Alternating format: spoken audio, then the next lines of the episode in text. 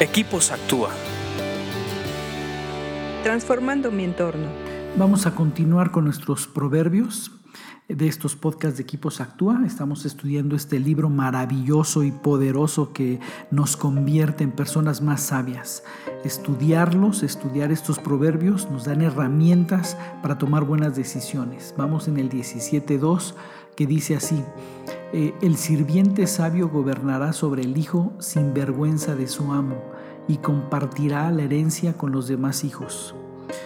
Este proverbio a mí en lo particular me pega mucho, porque eh, hay, hay siervos, no son hijos, que, no son, que son siervos, pero que tienen una mentalidad superior al de los hijos y más que una mentalidad, un comportamiento y una conducta superior a los hijos. Acuérdense que la combinación de mentalidad y conducta es poderosísima, eh, tanto para el bien como para el mal.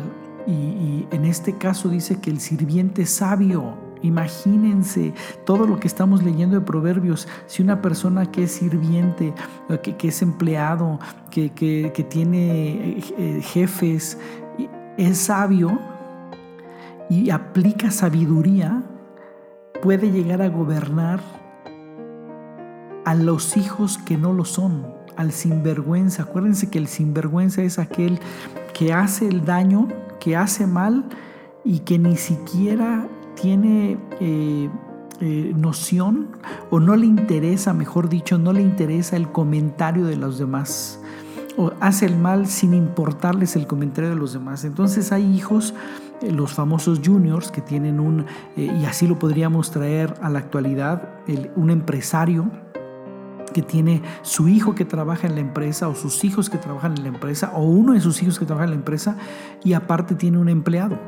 Eh, su, su, hijo es un sinvergüenza, una persona que hace mal sin, eh, sin tomar en cuenta lo que comentan los demás, que no le importa, y tiene un empleado sabio, ese empleado sabio se puede quedar con todo, se puede quedar como el gerente general, como el director general, y, puede gobernar sobre ese hijo, porque la sabiduría tiene ese poder.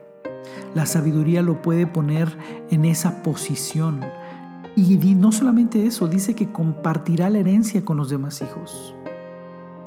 La sabiduría te puede llegar a poner en lugares de herencia, que aunque no seas hijo, te toca solamente por ser sabio, por, eh, tu mentalidad y por tu, por tu actuar, por tu conducta. Porque la sabiduría tiene que ver con conocer y por poner en práctica. Vale la pena ser sabio porque es un lugar de herencia. Es un lugar donde puedes heredar y donde puedes gobernar aún sobre hijos.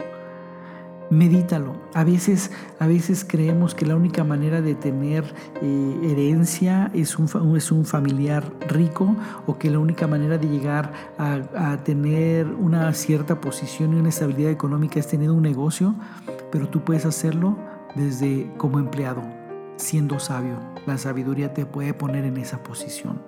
Medítalo, de verdad, ponlo en práctica. Sé sabio donde quiera que estés, porque te pone en herencia y sigue leyendo proverbios porque te hace más sabio. Escríbenos a info.actua.org.mx. Búscanos en Facebook y Twitter como Equipos Actúa.